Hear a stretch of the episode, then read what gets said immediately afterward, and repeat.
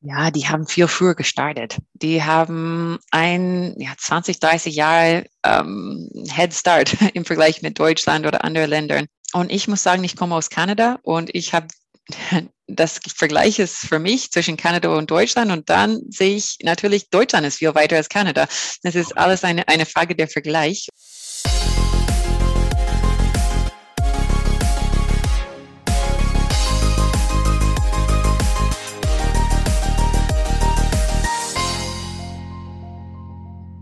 Guten Tag allerseits und herzlich willkommen zu meinem neuen Podcast, äh, wo ich heute jemanden zu Gast habe, auf den ich mich schon sehr, sehr gefreut habe. Denn sie ist die erste Fahrradprofessorin, so habe ich es zumindest gelesen im Internet Deutschlands, äh, Professor Dr. Heather Karz. Und äh, Heather Karz ist seit kurzem bei der Bergischen Universität in Wuppertal ja, Fahrradprofessorin, sagt man, glaube ich, salopp. In echt heißt das, glaube ich, wie, Frau Karz? Vielleicht erstmal eine kleine Korrektur. Es gibt jetzt ähm, sieben Professoren, sieben, sieben Stiftungsprofessoren. Das ist ähm, das Schöne. Ich bin die erste, aber unter andere Leute auch. Und ähm, die erste in Nordrhein-Westfalen, das, das stimmt allerdings. Die erste in Wuppertal ist ähm, und auch die erste Universitätsprofessor auch, das stimmt. Aber wir sind jetzt zu sechst und das ist und wird ähm, hoffentlich bald zu siebt, ähm, so Professoren in verschiedenen Bundesländern in Deutschland. Ähm, aber wir haben uns abgesprochen, wir können alle sagen Erste, weil wir sind alle die Ersten. Um, ähm, anyways, danke schön, dass ich hier sein darf. Ich freue mich sehr und ich freue mich sehr insgesamt über, über die Professur. Mhm. Und nicht nur Sie, sondern ich persönlich und ich glaube viele, viele andere auch, die Fahrrad fahren, die sich viel, viel mehr Fahrradwege und dergleichen wünschen, kommen wir gleich sicherlich noch dazu. Aber mal die Frage vorweg, als äh, Uniprofessorin stellt man sich immer so vor, als erstes kriegt man noch einen Dienstwagen, oder? nee, das nicht. Und auch kein Fahrrad. Aber ich würde mich gerne eins gönnen, gönnen da, ähm, sobald ich in Wuppertal bin. Und ich habe schon vor, ein E-Lastenrad zu kaufen, damit ich wirklich ähm, schön mit meinen Kindern rumfahren kann und ähm, ja, die Berge nicht so anstrengend sein werden. Sie haben es durchklingen lassen. Sie, Sie fahren auch äh, Fahrrad. Ja, ja, das tue ich. Äh, das wäre schlecht wahrscheinlich, wenn nicht. Ähm, aber ich fahre gerne ähm, in die Arbeit mit meinem Fahrrad. Äh, jetzt nicht so oft, weil ich ein kleines Baby habe. Und das passt nicht immer so gut, um, ähm, für mich zumindest oder für unsere Family. Aber insgesamt fahre ich gerne mit meinem Sohn, der ist ein bisschen größer, tut das gerne und nutzen wir ganz oft und auch sind wir gerne auf dem Fahrrad um, ähm, in der Freizeit. Sohn ist ein gutes Stichwort, weil für meinen Sohn habe ich in der vergangenen Woche ein neues Fahrrad gesucht, mit ihm gemeinsam. Wir haben festgestellt, dass es da zum Teil monatelange Lieferzeiten ja. gibt. Mhm. Äh, der Fahrradhändler, wo wir dann zum Schluss waren, der wollte uns ein Fahrrad verkaufen in der ja, in, in acht Wochen, was er im vergangenen September schon bestellt hatte. Ähm, ist das ein Trend, der nur wegen Corona da ist? Oder glauben Sie, dass es im Moment sowieso die Zeit ist, äh, in neues Fahrrad zu investieren und die Menschen tatsächlich mehr Fahrrad fahren wollen, auch unabhängig von Corona? Ja, ich glaube, Corona ist da ein super ähm, Anspur viele Leute haben gemerkt, hey gut, ähm, was kann ich jetzt machen? Äh, was, wie kann ich meine Freizeit verbringen? Und das Fahrrad war natürlich eine, eine super Möglichkeit. Das war nicht verboten. Man könnte draußen sein, man könnte gut fahren. Und ähm, ja, aber ich glaube, das wird nicht ähm, zurückgehen. Wenn man das gefunden hat, dann bleibt man dabei. Das macht so viel Spaß und ähm, ist gesund und ist gut für die ganze Family zusammen. Ähm, und ich bin wirklich sehr, sehr optimistisch, dass das ein, ein eine, eine, ein, der Start der Verkehrswende ist. Das ist, ähm, der Fahrrad ist da jetzt ähm, und viele wollen mit dem Fahrrad fahren und, und das wird bleiben und wachsen und ähm, ja, es ist nur ein, ein Startpunkt. Aber das Problem, lustig, dass Sie das sagen, weil mit dem Fahrradkauf haben wir genau das Gleiche gehabt. Ähm, mein Sohn ist viel kleiner, drei Jahre alt, aber wir haben geschaut und geschaut und die Preise sind nach oben gegangen. Ja. So, ja, das ist echt ähm, nicht zu glauben, wie, wie, ähm, beliebt das Fahrrad jetzt ist. Jetzt reden wir hier ja wahrscheinlich noch äh, hauptsächlich über die schönen Wetterfahrer oder diejenigen, die am Wochenende ihre Touren machen. Aber so richtig Musik und der Game Changer ist ja eigentlich da, wo die Leute sagen, ich fahre nicht nur in meiner Freizeit, sondern ich als Berufspendler gehe auch noch auf das Fahrrad. Ihre Einschätzung, wie realistisch ist das, dass die Leute den Schritt wagen? Ja, viele Leute haben das schon gemacht. Ähm, wenn man das ausprobiert, dann merken viele Leute, das ist eigentlich sehr bequem. Ich muss nicht im Stau sitzen. Es ist ein bisschen Bewegung. Ich merke oder ich nehme meine Umgebung viel anders wahr. Ich kann sehen, wo, wo verschiedene Sachen sind. Und die wollen nicht unbedingt wieder zurück zu dem Auto gehen. Ähm, auch nicht, wenn es regnet. Vielleicht, wenn es schüttet und wirklich sehr nass ist, denken die, äh, mh, vielleicht nicht.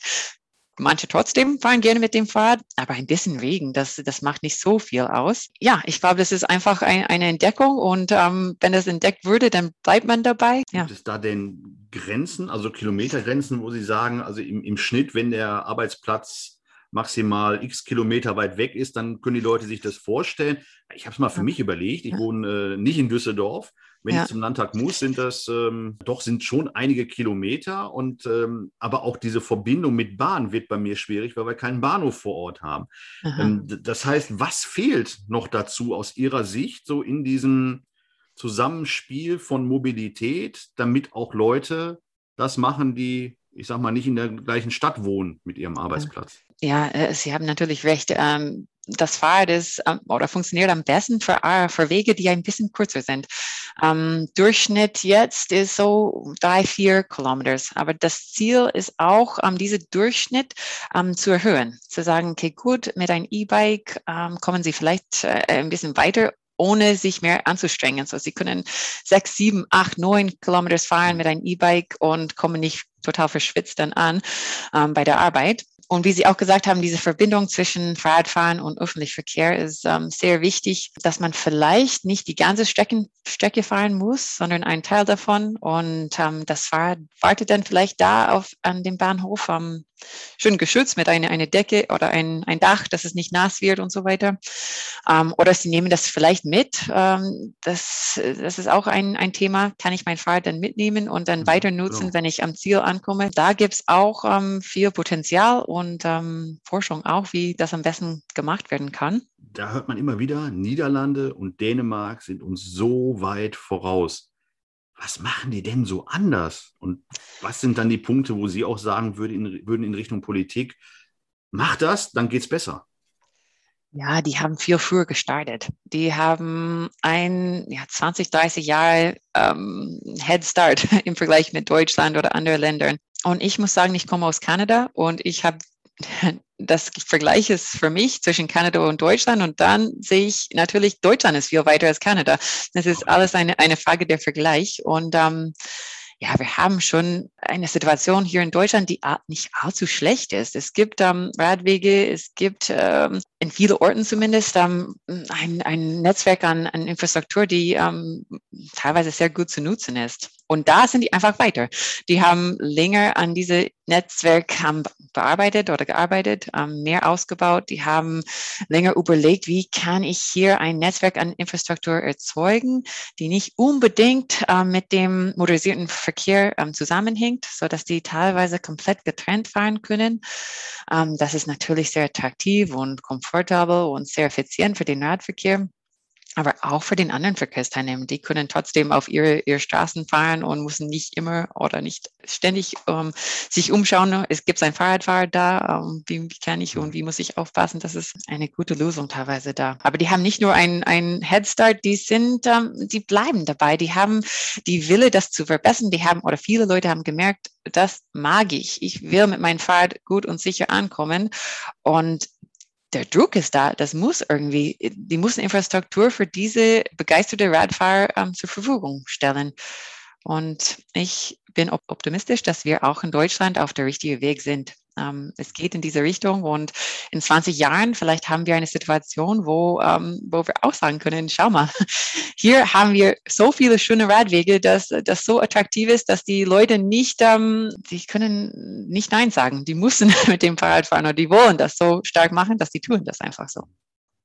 Sie sagten gerade, das fand ich interessant, äh, dass in den Niederlanden die Fahrradfahrer selbst den Druck machen, weil, weil, weil es sie gibt. Mein Gefühl ist, dass in Deutschland in den vergangenen Jahrzehnten eben immer die Autofahrer den Druck machten und gesagt haben, ich komme mit meinem Auto nicht schnell genug von A nach B.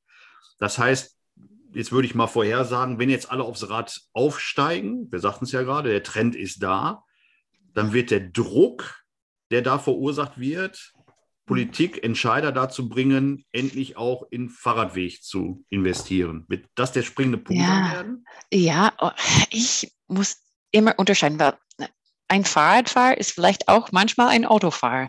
Die sind Personen, die, die sind nicht ähm, an eine Modi verbunden. Man ist nicht auf einmal ein Radfahrer und muss von dem Punkt an immer mit dem Fahrrad fahren. Aber ich glaube, es wird gut, wenn, wenn, wenn Personen mehr an die Möglichkeiten nachdenken.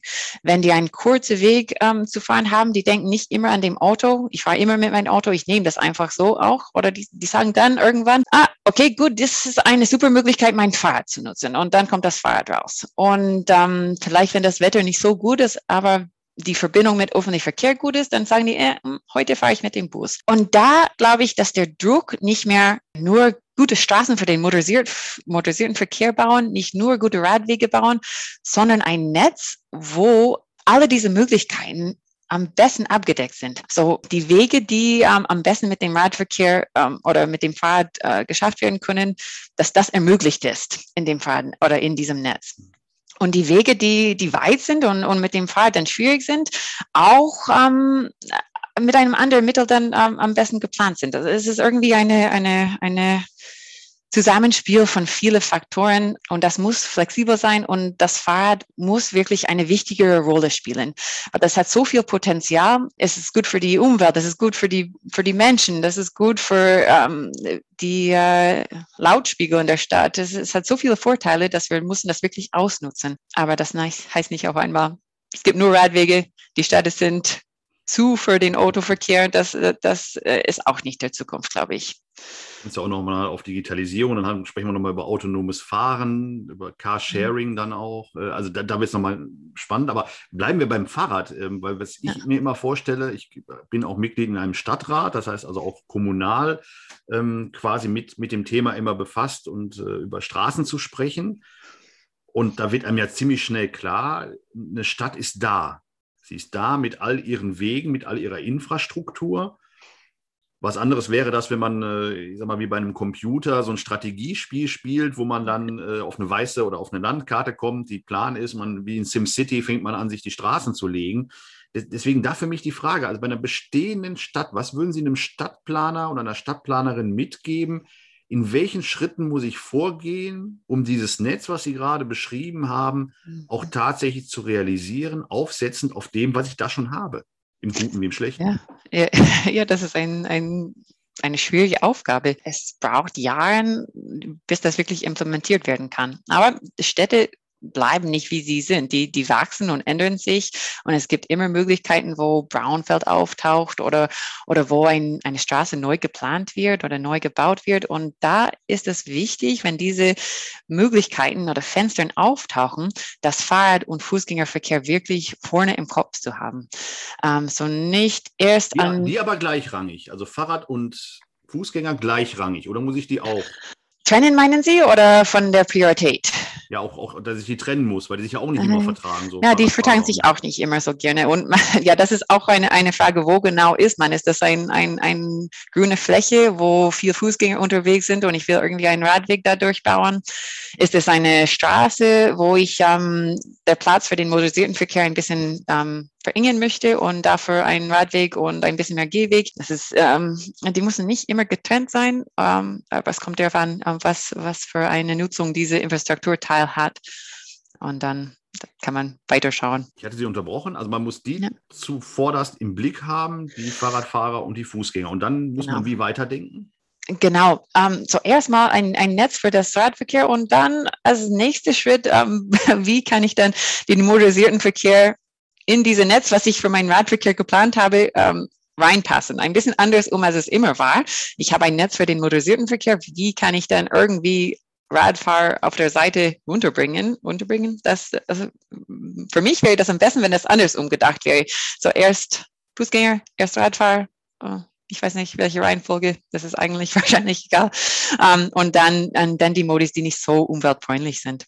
Ich habe ein interessantes Gespräch äh, gestern gehabt mit äh, einer in Leipzig und die haben eine interessante Situation da, dass die Stadt wächst und die können wirklich neu planen und wirklich neue Sachen überlegen, wie das am besten ähm, für die Zukunft gemacht werden kann. Und das ist eine, eine schöne Situation, die die jetzt dort haben. Aber natürlich in Deutschland nicht so, nicht überall in Deutschland zumindest ähm, der Fall. Leipzig ist für mich sowieso sehr, sehr einzigartig und auch eine sehr, sehr schöne Stadt. Bringt mich aber auch tatsächlich zu der Frage, es ist eine Metropole, doch so wie sie mal nenne, eine Metropole im Osten, also eine große Stadt, eine Großstadt mit anderen Menschen, mit, mit ähm, einem anderen Lifestyle. Fahrradfahren ist ja auch ein Stück weit Lifestyle. Und ich komme jetzt zum Beispiel vom Land.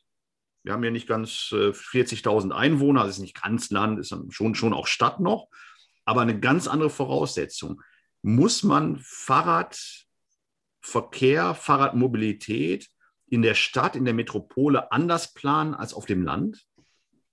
Hm, und, das, und, wie sind da die ja, Unterschiede? Das ist eine gute Frage. Ich muss, ähm, ich muss sagen, ich bin seitdem oder seitdem ich mit der Radverkehr angefangen habe, saß ich in einer Stadt, so München zuerst. Und mein Ziel war das erst, ähm, den Radverkehr zu, zu verstehen. Und das funktioniert am besten, wenn man viel Radfahrer hat. Und ähm, in kleineren Kommunen gibt es vielleicht nicht diese Stromen an Radverkehr. Ähm, aber da äh, gibt es vielleicht auch viel Potenzial, weil alles nicht so weit ist. Aber das kann sein, dass die Städte oder die kleinen Kommunen sind kleiner. Man kann viele, viele Plätze erreichen, ähm, nicht, dass man durch die ganze Stadt fahren muss, ähm, bevor man überhaupt ankommt. Aber das ist auch etwas, was schrittweise stattfinden muss. Wie kann ich erstmal diese Kultur bekommen? Auch ich muss Infrastruktur bauen. Ohne Infrastruktur für den Radverkehr wird das nichts. Ähm, die müssen irgendwie einen Platz für sich haben, wo sie sicher fühlen, sie sicher fühlen und ähm, ja, gut und effizient ankommen. Das ist eine, eine Voraussetzung. Ohne das ähm, kommt man in der Stadt oder auf dem Land überhaupt nicht weit. Interessant, ähm, dass ich gerade rausgehört habe und das habe ich hier, ich habe mich ein bisschen schlau gemacht im Internet auch über ihre mhm. Arbeit, dass mhm. die, wenn ich es richtig verstanden habe, sehr datengetrieben ist, sehr data-driven ist äh, und sie festgestellt ja. haben, also das, was die Autoforschung schon alles längst weiß und mhm. kennt, das wissen ja. wir vom Fahrrad noch nicht, hängt vielleicht auch von, den, von der Zahl der Fahrräder ab. Ähm, was sind denn so die, die Daten und Fakten, die Sie gerne als nächstes herausfinden möchten für, mhm. für die Fahrradforschung? Ja, das kommt langsam ein bisschen, es wird ein bisschen mehr. Es gibt Forscher, die, die setzen sich mit dem Radverkehr jetzt ein bisschen aus.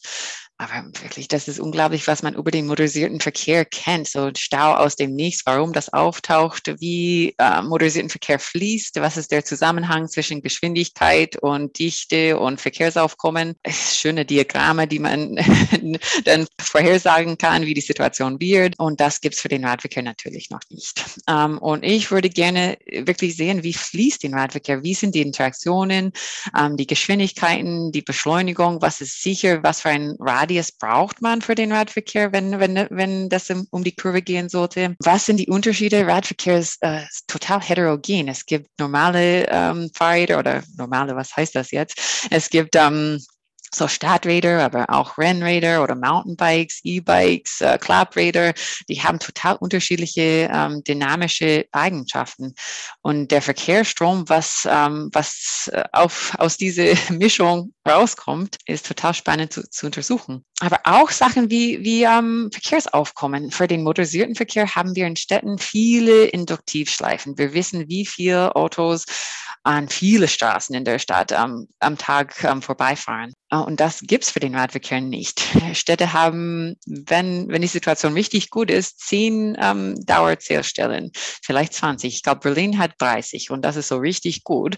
Aber mit 30 Stellen kann ich trotzdem kein, kein gutes ähm, Bild von, von dem ähm, Verkehrsfluss im Netz kriegen. Ich brauche viel mehr davon und ähm, das wäre auch ein super Startpunkt. Aber auch für mich ähm, sehr interessant ist die Interaktionen. Wie kann ich sehen, ähm, wie äh, Radfahrer mit unter sich inter interagieren, aber auch mit Fußgänger oder motorisierten Verkehrsteilnehmern. Ähm, wie ist die Interaktion zwischen LKWs, die zum Beispiel links ab oder rechts abbiegen oder links abbiegen, äh, Radfahrer, die geradeaus fahren? Äh, und ist es sicher, wenn die, wenn die nach vorne stehen oder nicht? Oder ja, sowas ist, ist für mich interessant und ähm, nicht Neuland, aber zumindest nicht so dicht besiedelt. Ich hätte immer vermutet, dass solche, dass es da wissenschaftliche Erkenntnisse gibt, äh, beispielsweise über die Frage, sollten die vorne anstehen, sollten die weiter rechts stehen oder gibt es gar nicht? Ja, doch, doch. Ich, nichts ist zu viel zu sagen. Es gibt immer ein bisschen was, worauf man aufbauen kann. Ähm, und diesen Ansatz, die Radfahrer nach vorne zu stellen, ist richtig. Ähm, das ist viel sicherer, weil die gesehen werden können. Aber ich würde das gerne mit Nummern ähm, hinterlegen. Wie viel sicher ist das? Wie sind die Interaktionen? Mhm. Time to Collision ist ein Wert, die gerne genommen wird, um die Sicherheit von bestimmten Stellen zu ähm, quantifizieren oder ja, quantifizieren. Um, und das ist für mich wichtig. Um, wie viel sicher ist das? Wie weit müssen die vorgesetzt werden? Um, wie, wenn ich die Geschwindigkeit auf einer Straße reduziere, wird diese Werte viel besser, nicht so viel besser? Es, es gibt einen Unterschied zu erkennen da und, und solche Informationen wirklich mit Messwerte zu, zu hinterlegen. Das, was Sie dann da alles rausfinden, wird aber übertragbar sein dann auf, auf jede Stadt ja oder muss sich jede Kommune, jede Stadt auch Gedanken darüber machen, auch mal selber diese Daten zu erheben? Ja. Klingt das auch ein Vorteil? Ja, Sie haben einen super Punkt da, weil ich glaube nämlich nicht, dass das in jeder Stadt gleich ist. Ähm, mein Ziel wäre, ein, ein System zu entwickeln, wie die Daten gut gesammelt werden können. Und dann kriegt man ziemlich automatisch diese Erkenntnisse. Ähm, ähm, also das, deswegen heißt auch der Lehrstuhl Planungswerkzeuge. Das ist auch ein Werkzeug, um Daten zu erheben, zu bewerten zu, und zu nutzen, um, um wirklich ein eine gute und sichere Netzwerk zu erstellen.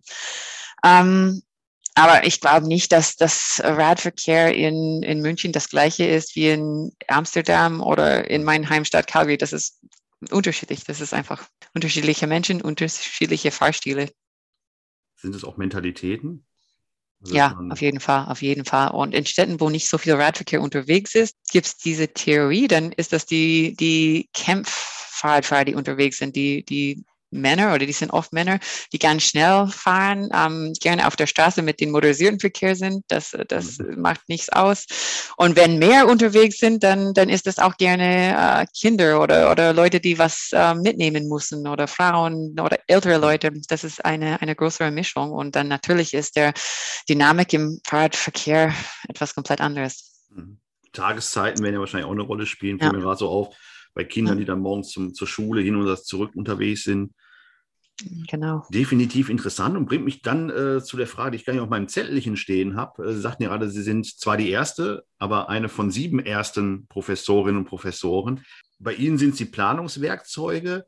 Verknüpfen Sie sich dann mit den anderen sechs Kolleginnen und Kollegen, die die andere Disziplinen da besetzen und wird das am Ende weil ich habe nachgelesen, befristet ist ja erstmal diese Professur ähm, bis äh, 23, bis Ende 2023 oder zumindest die Förderung durch das Bundesverkehrsministerium.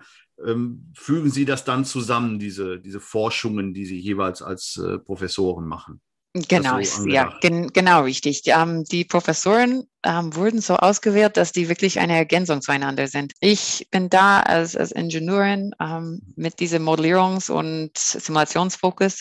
Es gibt aber auch ähm, welche dabei, die Geografik oder einen Hintergrund, Hintergrund in Geografie haben oder Verkehrspsychologie.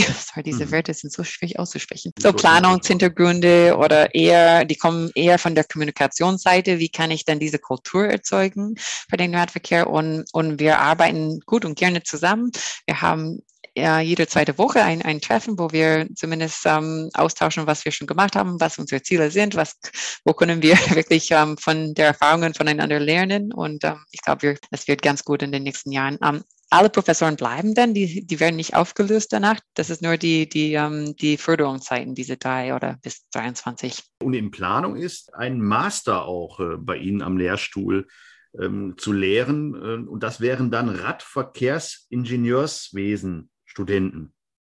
Ja. wunderbare Eigenheit der deutschen Sprache, diese ellenlangen Wörter zu bilden. Also junge Menschen, die quasi Radverkehrsingenieurswesen studieren. Also was kommen die dann raus und, und in welchem Feld werden die aktiv werden, werden die ihre Jobs finden? Äh, der Name ist auch noch unter unter Überlegung oder vieles noch unter Überlegung. Ich, ich würde gerne einen Masterstudiengang oder ich will oder ich werde einen Masterstudiengang aufbauen, um diese Leute wirklich auszubilden.